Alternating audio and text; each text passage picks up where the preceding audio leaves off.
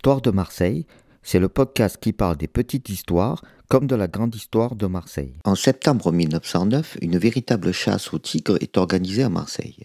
Pas besoin de traverser les mers, la chasse se fera sur place. Monsieur Rambaud, propriétaire d'un établissement zoologique à Montolivet, avait fait l'acquisition d'une tigresse capturée à Sumatra, âgée d'approximativement de 3 ans et de forte taille. Monsieur Rambaud vend sa tigresse au docteur Alexandre, dont la ménagerie était installée à la place Saint-Michel pendant la durée de la foire Saint-Lazare. Le dompteur cédait à son tour la tigresse à Michel Omed, qui désirait monter avec elle un numéro d'acrobatie. Omed se rend donc à Oran avec toute sa ménagerie pour procéder à la lente et dangereuse éducation de l'animal. La tigresse nommée Imperia devait donc monter à bord du paquebot Aude.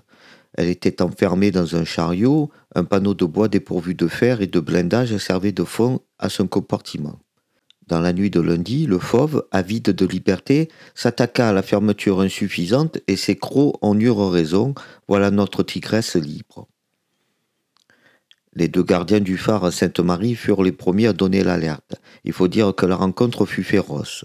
Laurent Ginoux, croyant affaire à un des chiens de garde, donna un coup de pied à Imperia, qui, furieuse, riposta par un coup de griffe. Atteint au cuir chevelu et à l'oreille, aveuglé par le sang, il poussa un cri de douleur. Son camarade jeta une chaise à la tête de la tigresse qui s'enfuit. Malheureusement, la tigresse avait déjà tué un des chiens de garde. Ainsi commence la chasse au tigre de la tigresse Imperia, qui avait eu domicile dans la grande jetée de Marseille. On a commencé par isoler la partie de la jetée où l'animal s'était réfugié.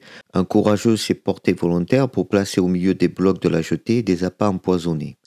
Ces appâts étaient des morceaux de viande de cheval saupoudrés de strychnine. Le lendemain, vers 4 heures du matin, le dompteur Eriksen du cirque Egalton se présenta sur les quais accompagné de trois de ses aides.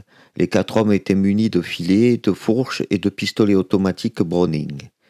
On alluma devant l'ouverture de l'infractuosité où la tigresse s'était retirée un feu de paille. En fumée, la tigresse impéria bondit. Le dompteur fit feu sur elle à deux mètres de distance des six coups de son pistolet automatique. Le fauve disparut dans une autre excavation de la jetée. Le docteur déclara À mon avis, la tigresse a été blessée par mes projectiles. J'ai relevé après sa fuite des traces sanglantes sur un bloc et, loin, j'ai retrouvé une de mes balles écrasée sur une pierre avec une touffe de poil à coller. On ne tardera pas à trouver le cadavre de la bête.